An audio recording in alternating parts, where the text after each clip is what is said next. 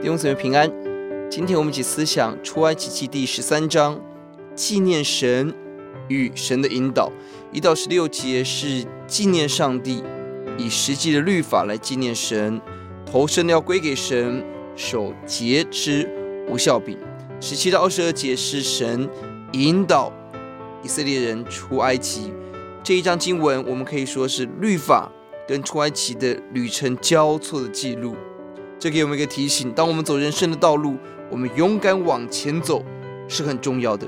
但我们要随时记录、记得上帝工作的法则。这不是一个礼仪，这是一个生命的提醒。我们没有一刻可以离开主，就是教导我们成为一个随处感恩、随处建立祭坛、纪念上帝作为的器皿。也呼求主帮助我们。我们看到神的工作，十七到二十二节是神。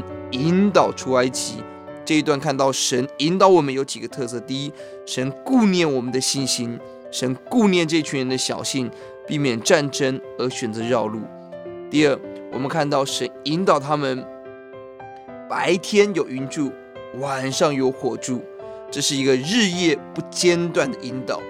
感谢主，神的工作日夜都在进行，即便我们打盹，神不打盹；即便我们休息，神没有休息。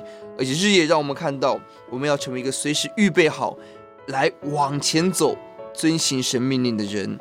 求主帮助我们，让神迹奇的随着我们，更让我们的人生日与夜都预备好自己来遵行他的道路。